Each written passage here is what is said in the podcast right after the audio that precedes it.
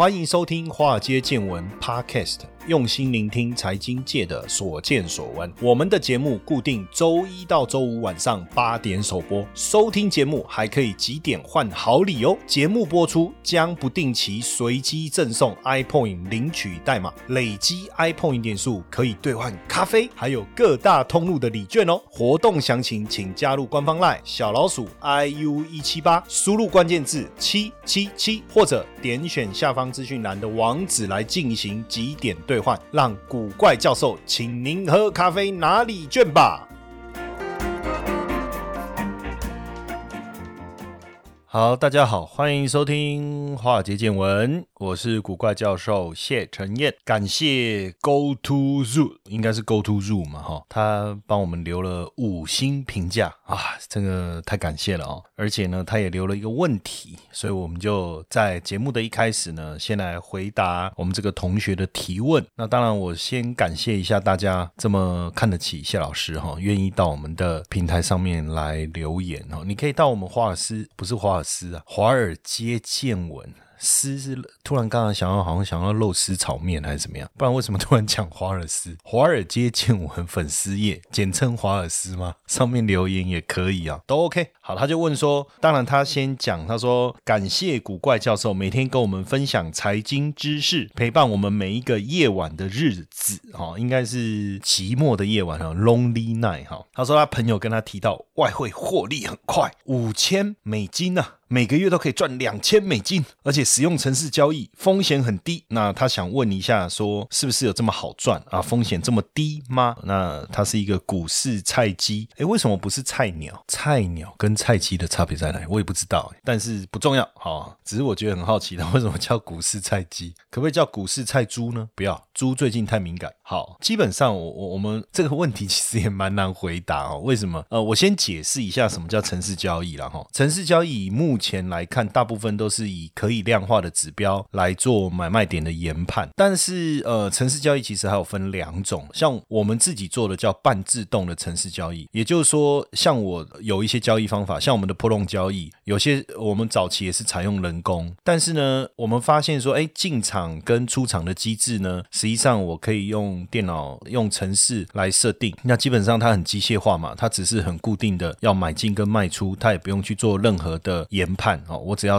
进场以后设定停损跟停利，那电脑就会自动帮我去执行。但是问题是什么时候要开启这个程式去帮我做这件事情呢？那时间的日期什么日什么时候呃几点几分，还是要人工去研判。所以我变成我可以做的事情是，比如说我在月初，那我可能知道有这个三六九十二有这个四五日哦，那是几月几号哦？那因为电脑它目前 我我会不知道怎么样去。可能是我不懂啊，哈，就是去写一个哦，他知道什么时候是事务日这样。那另外一个可能我们在这个每周一哦、每周二或每周五开盘的时候呢，我们会去做这个交易。但是因为我们在交易之前，我们还会看一下市场的状况，去调整我们的停损停利的这个点数嘛，哈，所以还是要做一点设定哦。那这个我把它叫做半自动哦，因为它有它还是有一些人工的部分，但还有一些呢叫做呃全自动的哈。这个开启以后呢，这个城市呢。它就会整天监控这个数据哦，那什么时候要进场，什么要时候要出场？我就举个例子，比如说可以量化的，像均线好了，我们去计算过去二十天，或是说我是计算二十根小时线哦，它的平均值。那只要我的价格呢突破这个均线，比如说突破百百分之零点五哦，那我就买进；只要跌破均线百分之零点五，我就卖出哦。我就随便举例这样，或者是说像大家常听到的 K D 指标，那比如说 K D 指标在二十以下。那出现黄金交叉，那我就买进。在八十以上出现死亡交叉，我就卖出。那我要观察的是五分钟的 K 线的频率，还是一个小时？那这边当然就有一些细节要去执行。但因为人工交易最大的问题是什么？哈，就是你看到它 K D 指标在二十以下这个黄金交叉，你可能会觉得说啊，这比较金那 gay，不过单跨买后啊，你的人性会出来挑战。什么时候会开始挑战？第一次赚钱了，你就会执行；第二次赚钱你会执行；第三次赔钱了，你就会想，哎，那下一次我还要做吗？好，还是做好了。做了以后，哎，又赔钱了。下一次你就不敢做了，这个是人性的问题哈。那所以才会有城市交易。既然我们的买卖研判的依据呢是透过技术指标，技术指标又可以量化的话，那如果这个交易的概念参考这一个指标的方式真的可以赚钱，那我就交给电脑来执行就好啦。所以就有了城市交易嘛，哈。OK，当然就说城市交易到底能不能赚钱，还是取决于你的这个交易模组它本身能不能赚钱而定。但是呢，每一种交易的指标它都有它适合的环境，有一些指标叫顺势指标，比如说我突破过去二十天的高点，我就买进，然后呢，买进以后上涨到什么样的程度，比如说我赚百分之十，我就卖出。那这样的策略呢，在行情很好一路涨的时候，可能很适合。但是如果行情变成是涨一些些就跌，跌一些些就涨，我们叫震荡行情出现上下震荡，也叫做区间行情。那我们刚才讲的这种突破买进，那这个策略就行不通了。我可能要换一个，诶，当它涨不动的时候我就卖，跌不下去的时候我就买。那什么叫涨不动呢？你总是要给他一个一个一个一个明确一点的这个指令嘛，哈。你说什么叫涨不动啊？就涨不动啊，涨不动你看不懂哦，电脑当然看不懂，它需要你给它明确的电脑语言嘛，对不对？对那所以这种区间上下震荡的行情，那我透过这种震荡指标，有一些指标叫震荡指标，过热我就空，那过冷我就做多，那这种指标它可能就能赚钱，所以不太可能有一个指标它能够吃遍天下所有的行情，对不对？好，但是呢，过去我们在研究这种城市交易的时候，我们也也研究，哎，是不是开盘就买，开盘涨涨多少我就买，开盘跌跌多少就卖，到底会不会赚钱？实际上你会发现，哈。所有的交易模式有它适合的交易环境，再来，并不是每一笔都会赚钱。我们可能是用我要讲一个就是期望值的概念嘛，就是我十次交易里面赚三次赔七次，但是那三次赚的呢赚很多，七次赔呢赔很少。哎，总结我十次下来会赚钱，所以基本上城市交易应该是这样的一个概念。那如果说你说哎，我这个月可以赚，我用五千美金去做操作，我的城市可以赚两千美金，是不是代表每个月都能赚两千美金？那我会比较质疑。但是你说。城市交易呢，能不能赚钱？我的答案是肯定，但是它不会一直赚哦，因为有些行情它适合，有些行情它不适合，有些环境它适合，有些环境它不适合。所以通常呢，如果有一只城市，它告诉我它从来没有赔过钱，那我通常会问的问题是说，你是用模拟的数据去测试出来的哦，比如说你是回测，我去回测过去一年、过去十年会不会赚钱？那这个时候你有没有考虑几个点？第一个，交易有交易成本，你的交易成本有没有考虑进去？说。有哦，我们交易成本也考虑进去了，但问题是回测，它测的是一个已经发生的交易结果，也就是说，我是拿已经发生的数字来套到我的城市交易里面。但是真的在做城市交易的时候，会产生的是市场的价格是变动的，也就是我看到要买，比如说一百块，城市发现要买进了，好，等他买进的时候，可能已经一百零一了，可能已经一百零二了，最后成交在哪里？一百零三，有这样的可能性。但是回测的时候呢，城市交易一百块买进，他发现一百块可以买，他一百块就买到了，因为这。是回撤的结果，所以如果你的朋友告诉你说他五千美金可以赚两千美金，我其实不会怀疑有这样的城市存在，但是我会问的几个问题是说，第一个，呃，你是不是用真实交易账户所得到这样的结果？那如果是，有没有交易记录可以看一下？比如说他已经交易一百次了，那赚几次赔几次，胜率是多少，赔率是多少？那赚的时候是赚多少，赔的时候是赔多少？有没有曾经出现过连续的亏损？那连连续亏损亏了几次？几次以后获利又重？新回来哦，那你是在什么样的一个平台去运作的？它的交易成本占你每一次交易是多少？哦，那你用的是多大的杠杆？这些我都会问清楚。但是如果说他说我这个是回撤的，就像我讲，我用的是已经发生的数字，因为它是数字是已经发生的，是不会再动了嘛。当我的城市抓到这个价格的时候，那我就买进或者是卖出，它价格在当下是不会再浮动了嘛。那这个我可能就会稍微保持一点点怀疑的态度。那我会觉得说，那要不要用真的钱？我们先去市场上跑一段。时间看看，如果没有问题。好，我们再来操作。重点就是说，它的这个城市交易买卖的逻辑是什么？它那它控制风险的方式是什么？当然，你说，呃，他如果跟我们讲，那不就公开了？那那这样，他城市交易的秘密，我们不就都知道吗？其实，我觉得倒也不用。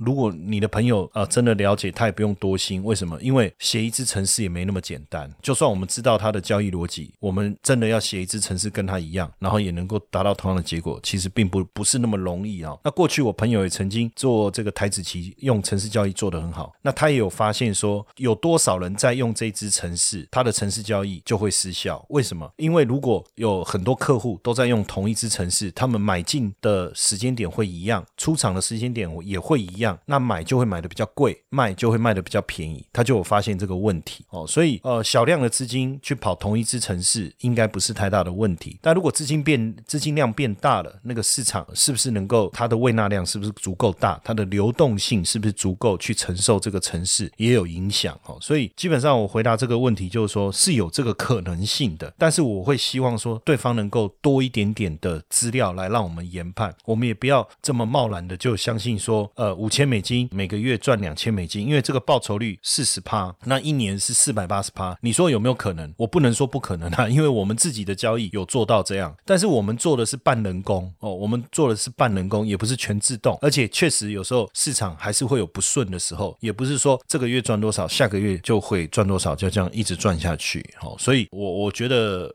那风险是不是这么低？我们就要去看说，哎，他有没有交易不顺的时候？那交易不顺的时候，他出现的状态是什么？那假设说也没有风险，从他描述也没有风险，好，我们看也真实的这个城市交易，呃，运作的也很好，它的逻辑也非常强，也没有问题哦。说真的，赶快介绍给我，我也想投资啊。我们也希望有好的这个城市，我们可以去跟投啊。但是我就会希望他提供更多的这个数据啊、研判的资料啊，给我参考一下嘛。因为毕竟我是投资人嘛，当然我。我就希望看到更多的东西，好不好？那所以基本上看你的描述啊，我觉得资料还不够。那是不是真的这么好赚？我们当然还要看一些细节的东西。这样回答我们这个同学，好，这样应该可以理解。好，那我觉得也不用这么困惑了。当然也有人说，这一次城市这么好，他自己做自己赚就好，为什么还要分享出来？当然有可能他很会写城市，然后他也懂交易，但是呢，他就缺资金哦。以前我有个朋友也是这样，他就是会写城市，然后呢也懂得做交易，但是。就缺资金，那后来他也写了很好的城市到自营部去工作啊，然后到后来他赚到足够的钱以后，他就自己出来自己操作。那自己出来以后，刚开始也也我有一些我们一些朋友也跟着他，希望能够一起赚钱。到后来他也不收了外面的资金了。哦，所以呃还是有可能，也不能说全然没有可能哦，也不能说全然没有可能。但是我觉得交易的模式是什么，还是需要了解了哈，这样可能会比较比较好一点。因为有时候也怕是个骗局，用城市交易好像很合理，然后来去做骗局。因为之前有很多外汇平台打着就是他们城市交易很厉害，然后吸了很多资金，就后来才发现那个城市交易的那个里面的结果根本都是人工自己 key 进去的，因为那个线图太漂亮了，你知道吗？四十五度角哎。都不会赔钱呢，可是越这样子不是越不应该相信吗？可是越多人相信，所以骗了很多钱。这个我刚才讲的这个，在网络上应该都可以查得到哦。因为因为后来确实那一家外汇公司确实就出事了哈，那那个负责人也跑路了哈。所以我觉得可不可能还是要看细节啦，好看细节，不能说这样的东西不存在，但是它背后的逻辑是什么？我觉得要稍微了解一下哈。那因为这个礼拜六哦，上礼拜六也很感谢大家来我们台北教室的现场哦。那我们呃也有很多我们华尔街见闻的粉丝来参加。那如果说你错过呃上礼拜六这一场哈，因为我们。帮大家分享两个主题嘛，一个是 ETF 投资策略的分享哈，就是说下午两点到五点我们两段嘛，第二段是统计套利的工作坊哈。那接下来我们在高雄这个礼拜六下午两点到五点哦，它是在市政府旁边，然后台中在七期市政北七路，礼拜天的下午两点到五点。那如果各位有兴趣，可以到我们华尔街见闻粉丝页活动专区去了解活动的详情，然后同时报名。那或者是在 Lite 上面哈，Lite 小老。属 IU 一七八就可以看到这场活动的讯息了哈。那当然，因为疫情的关系，我们还是希望现场大家配合量一下体温哦，全程佩戴口罩。那这个活动呢，当然第一段是免费的哈。那第二段如果大家要参加，我们基本上只收三百块的一个场地费，但是我会送大家我的著作《外汇新手变行家》。那如果你已经有这本书，你直接带来，直接就可以免费入场，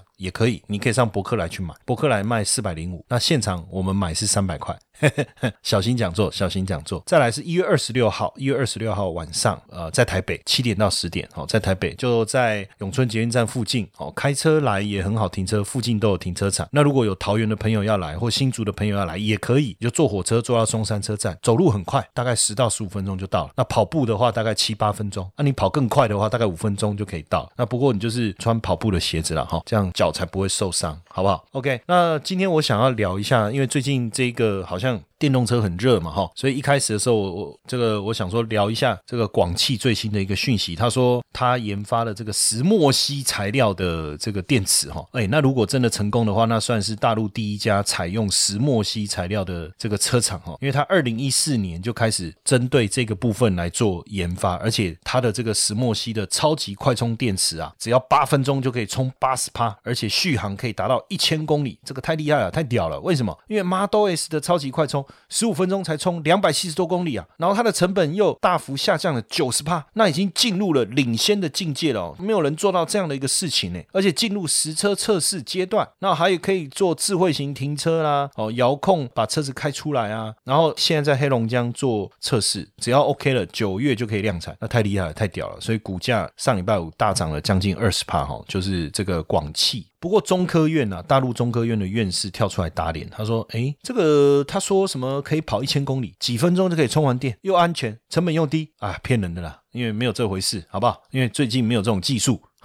结果，结果一月十八号股价又跌了八趴。但到底这个石墨烯这个东西到底是怎么样？其实我们可以了解一下，石墨烯其实就是从石墨中间再提炼出来。因为石墨就像夹心饼干一样，就一层一层一层的，对不对？那这个石墨烯就把其中一层提炼出来，它的厚度只有原子这么厚，这么薄。因为它的电阻很低，所以传导性非常非常好，导电导热性能非常强的一种材料哦，所以被称为黑金。那现在目前已已经有用在衣服上，像二零一七年的这个大陆的春晚，那时候很冷啊，哈尔滨零下三十度啊，你穿这个羽绒衣在外面大概十五分钟啊，就冻得跟冰棒一样了哈。穿羽绒衣哦，所以他们的就让表演者穿上这种石墨烯的衣服，哎，又不会笨重，又不会厚重，也不会影响视觉效果，又保暖，而且升温的效果很好，在零下三十度呢，还可以续航三到四个小时，而且确实现在也有这样的衣服研发出来，就它在它的衣服上面呢，这个用上石墨墨烯的材料，很短的时间就可以加热，大概三十秒就可以加热到四十度，那像冬天穿的那个衣衣服就非常非常的保暖，已经有这样的衣服已经做出来，但这个石墨烯。哦，其实这个石墨烯这个单字啊，哦，就是源自于石墨哦，石墨，我们学一下英文哈，石墨 graphite 应该是这样念哈，G R A P H I T E 是石墨。那石墨烯的那个烯呢是 E N E，它用这个来结合就变石墨烯，其实就是单原子层的石墨了。这是一九六二年一个德国的科学家叫波姆哦，我们今天来科普一下哈，这个所发现的哈。所以石墨烯算是就变，我们现在就大家都用这个字了哈，就是石墨烯，石墨烯。那石石墨烯呢是六角形蜂窝状排列的碳原子所组成的单原子厚度的薄膜，看起来就很像薄薄的一张那个网啦哈，薄薄的。所以你如果说石墨很像书的话，石墨烯就是其中一页。那当然，当时这个德国这位科学家，啊他为什么要研究？他就反正有设备嘛哈，他就对这个东西很有兴趣哈，他所以。他就着手来研究这个东西哈，那研究出来以后，大家才发现说，哇，这个东西怎么传导性这么好哈，这么好？那因为这个二零零四年十月的时候啊，他也发表了这个论文哈，那就开启了这个二维材料的新时代了哈。那所以应用在电池上的话，确实是有石墨烯电池，就是把石墨烯来当做一个导电剂了哈。那大部分现在的石墨烯电池其实还是。还是锂电池，只是说它在材料中加了一点点的石墨烯哈。那实物的运用上，华为在二零一五年就有展示过，在日本电池大会的时候，它有展示过，它有运用石墨烯所做出来的锂电池。五分钟就可以让电池充饱大概一半，可是因为成本太高了哈，所以也没有办法量产。所以广汽这个到底行不行？大家大家还在观察，会不会最后又是一场梦？那其实从二十一世纪开始哈，这石墨烯就被大家视为非常酷炫的一个材料。那这几年开始应用在电池跟复合材料，尤其是这个电动车的电池。那实际上的石墨烯电池还是用锂电池来当做储存跟传递能量的媒介，还是这样。那因为锂电池的正极材料呢，主要是分三种，一个是钴酸锂，一个是磷酸铁锂，还有一个叫三元材料。所以石墨烯不是我们一般传统定义的正极材料。它其实是锂电池里面的微量添加剂。那因为呢，呃，正极材料的存在是粉粉状的，所以锂电池的制造商，他要把正极材料固定在这个铝箔上面的时候，他就要加一点点有粘性的东西嘛，这样才不会掉下来。诶，那一般。就是过去加的一些这种有粘性的东西都不太导电，那加了一些助导剂，帮助传导的这样的一个添加剂，那石墨烯加入以后，哎，传的传导的效果特别好，所以它不是主角，它其实是配角。而且锂电池如果你要快充，现在讲快充嘛，三分钟、五分钟、十分钟就要快充，锂电池有没有可能因此而爆炸？其实不会。那加上石墨烯，当然让它的传导效果更好，充电的速度会变快，确实，而且呢，这个容量也不会衰竭，大幅。幅度的一个衰衰竭。这个就是加入锂这个石墨烯的一个好处。那添加了石墨烯以后呢，这个充电的效能呢，也比过去没有加石墨烯的电池的状态来的更好。所以如果中间比如说你电池要充电哦，十分钟，哎，你充完就可以跑一百公里。但是一般锂电池可能充十分钟只能跑三十公里。所以确实石墨烯它也能够提升电池的续航力。那基本上呢，坦白讲，石墨烯也不算什么黑科技，它就是一个微量添加剂。那也是属于电池当中其中一个配角，只是说应该算是金马奖的最佳男配角哦，它不算男主角，就算算配角。那当然，它可以显著的让电池的充电速度变快哦，充放电的速度变快，还有电动车续航力的问题会更好。只是目前成本稍微高一点啊，但是如果未来这些问题能够解决的话，可能我们未来真的可以看到电动车充电的速度很快哦，而且续航力又很好。那这样我们就更喜欢开电动车了哈，也更有机会来来去开电动车了哈。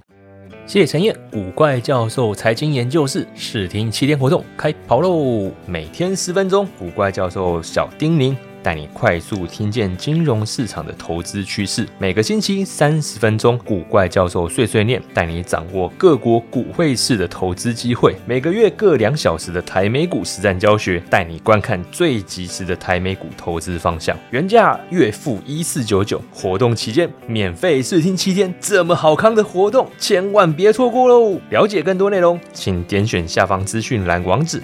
或加入赖好友，输入关键字九九九。最近在我家发生一些小故事哦，什么就是我爸爸哈，因为我跟我父母住一起嘛哈，那我爸爸这个有一天回家的时候就买了内裤哦，那买内裤回家也没什么，但是我我妈妈就很生气啊，为什么买内裤？就翻出家里还有一堆内裤这样子哈，那我太太就问我说，哎，我爸小时候是不是遭遇到什么？为什么那么喜欢买内裤这样？其实我怎么会知道我爸小时候遭遇遭遇什么？他也没跟我讲嘛。因为我们这一代的父亲跟儿子之间话也不会太多，对不对？我跟我爸一天最多讲的就是，哎，我要出门了啊，我回来了，大概就这样。男生呐，那我像我妹可能就都还会跟我爸爸聊聊天什么。但男生有时候，哎，我觉得我也要学一下怎么多跟我父亲聊聊天哦。那像我就喜欢买鞋子，我就很喜欢买鞋子。我看到漂亮的皮鞋我会买，球鞋像 Jordan 什么好几代的，每一代的我几乎都有买。我就也很喜欢买皮鞋、便鞋哦，什么。豆豆鞋什么？我只要看到漂亮的鞋子打折，我很喜欢，我就买。而且有时候更夸张是黑色、咖啡色、蓝色，啊，不知道买哪个颜色，我就三个颜色都买。那我现在回想起来，那就就是投射嘛，对小时候的一个投射。怎么说呢？因为小时候我要买鞋子，什么时候可以买？就是我要穿到我那一双鞋鞋底磨破了，不能再补，而且破了如果可以补，还要再补，补了再破，真的都不能补了，我才可以买新的鞋子。所以小时候我我要买鞋子是要好好的挑，好好的挑皮。鞋一双，球鞋一双，破了破了破了，真的都不能补了，你才能买第二双。那有时候你看到喜欢的还不能买，因为等到你原来那一双穿破。可等原来那一双穿破的时候，我忘了我上次喜欢的那一双长什么样子。大家去看鞋子，哎，又看到喜欢的，只又只能挑一双这样。这个是小时候的情况嘛，哈。那所以会不会因为这样，所以长大了我就很爱买鞋？为什么要讲这个？因为买了很多鞋了，我又买了一堆鞋油。然后我上次看那个影片呢，就那个擦鞋油，我觉得很疗愈啊。我就把我所有皮鞋拿出来，拿出来以后才吓一跳，你知道吗？我发现我有十几、二十几双皮鞋。很可怕，妈这辈子穿不完啊！因为我就一双脚而已啊。但是哎，怎么办呢？还是把它擦的波亮波亮这样子哈。那擦完以后呢，哦，很有成就感。这样我算算不算擦鞋桶？所以我们今天来讲一下擦鞋桶理论了哈。因为最近股市真的很猛嘛，对不对？好，那上礼拜都有摸到万六了哈，创纪录，大家都开始说，哎，擦鞋桶理论，股市过热，就开始在讲擦鞋桶理论了。但是也很好笑哈，就是说有网友就说擦鞋桶理论呢，那从三月就在喊擦鞋桶理论，我现在鞋子已经。亮的跟什么一样的？股市有跌吗？对不对？我三三月就擦鞋擦到现在了，对不对？你还在擦鞋桶理论，对不对？你们这些防疫生技股啊，什么大的股票一上来就一天到晚在说你们擦鞋的怎么样怎么样？现在擦鞋的都开跑车了，你们还在擦鞋桶理论，快笑死了，对不对？我说啊，如果没有我们擦鞋桶，你以为股市真的能创新高吗？讲一讲好像也蛮有道理。这 这个擦鞋桶理论哦，其实就是呃，过去一个这个这个叫做甘乃迪哈，甘纳迪哦，甘乃迪在一九二零年代末提出来的。因为他说这个富豪甘乃迪哈，就是富豪甘乃迪，有一天他坐轿车要去谈生意嘛。那你我们看美国电影不是都有那种擦鞋桶有没有？那他就想说，哎，皮鞋有点脏怎么办？哎，路边有擦鞋服务，他就停下来想要让他擦一下皮鞋。那这时候他就发现这个擦鞋桶有挂着耳机在听东西。他问他说，哎，你在听什么？为什么脸上这么多表情？这样哦，他都说我在听这个股市行情。那甘乃迪就故意装不懂，他就说：“哎，什么是股市行情？”那这个擦鞋童还笑着说：“哈哈，你不知道什么叫股市行情哦？”那当然，他怎么可能不知道？所以擦完鞋子回到公司，第一件事就叫他的这个这个这个秘书啊，把手上所有的股票通通卖掉。那别人就不懂啊，哎，股市行情这么好，为什么要卖出手上所有的股票呢？他说：“如果连什么都不懂。”的擦鞋桶都如此热衷股票行情的话，那股票已经没有再买的价值了哈。这个就是那时候擦鞋桶理论的由来了哈。那因为擦鞋桶是社会底层的经济弱势者嘛，照道理应该没有多余的资金去投资啊，所以过去他对股市走势应该比较不感兴趣，更何况分析股市，对不对？那当然，如果股价一直涨一涨，涨到大家都很看好，所有人都进来了，大家都把资金投入股市，全民开始炒股了，连不懂股票的擦鞋桶也热衷股市了，那当然。股市不是高点是什么？那过去台股也经历这种耗子，就是我们所谓的证券公司门口门庭若市啊，连卖菜的小贩啊，连家庭主妇啊，都是先上耗子再买菜。那时候。这种擦鞋桶理论又再次印证嘛？但是，一九八六年到真的崩盘，隔了四年，因为崩盘是一九九零年，哦，台股创下一二六八二的历史高点。那当然，过去我们在讲擦鞋桶，那现在要擦要看什么？先没有擦鞋桶，所以有人讲叫按摩师理论。你要怎么去验证？因为按摩的人每天都在按摩，对不对？那很多客人每天来按摩都东聊聊西聊聊嘛，哈，不懂股票听多了大概也知道，哦，甚至也开始下去买，买到这里，哎，大家都在讲，连按摩的都在聊股票的时候，是不是很像擦？协同都在聊股票的这种概念，这个也是一种一种讲法哈，这也是一种讲法。那当然，这个去年所有的金融股都赚很多很多钱。那大家知不知道为什么去年金融股赚很多钱？因为寿险公司买的股票累积了这么长的时间，在去年股市高档的时候卖掉，这个实现获利，所以让寿险公司赚很多钱，所以让持有寿险的金控公司也赚了很多钱。所以这个获利的来源似乎不是从证券交易量的收益。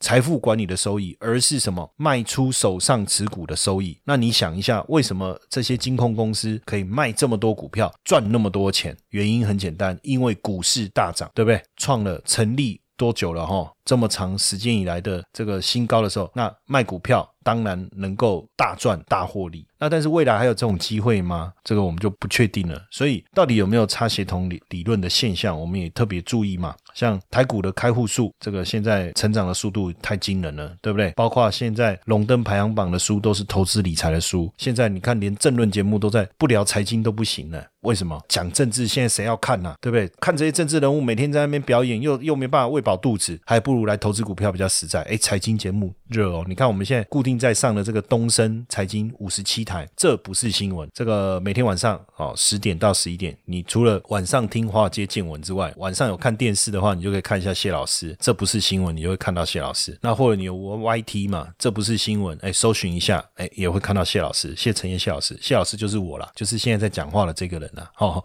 那所以连股市讨论区盛况空前哦，小白发威，然后现在很多炫耀文哦，很多股票炫耀文哦，几乎大家都输股神，人人都是股神，每个人都可以当股神呐。哦，甚至这个连没有操作过股票的，也可以开这个 podcast 来聊一聊财经。那完全没有投资经验的也能够变投资达人啊！我也没有在说谁，不要对号入座，好不好？然后呢，大家现在都反正就开户啦、练功啦、加赖啊，甚至我每天收到简讯呢，他都跟我说他很准，然后他可以报股票给我啊，叫我加入那个群组。靠，你是不知道我是谁是不是啊？还有你报股票给我，对不对？但有时候也蛮好奇，他们什么股票？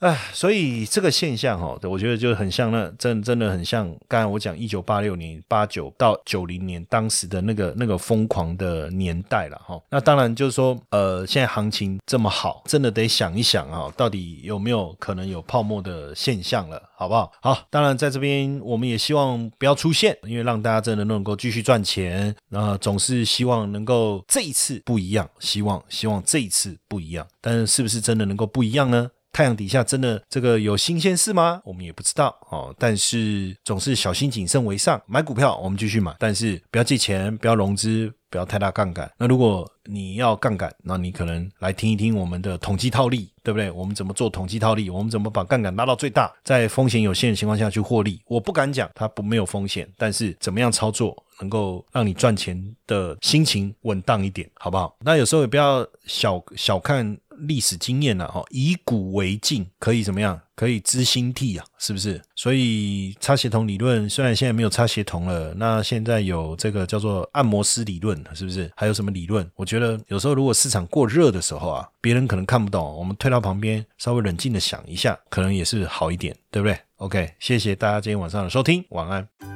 嘿，各位铁粉们，如果喜欢华尔街见闻，请大家多多按下分享键，让更多人能听到我们用心制作的节目。你们的一个小动作，是支持我们节目持续下去的原动力哦，快去分享吧！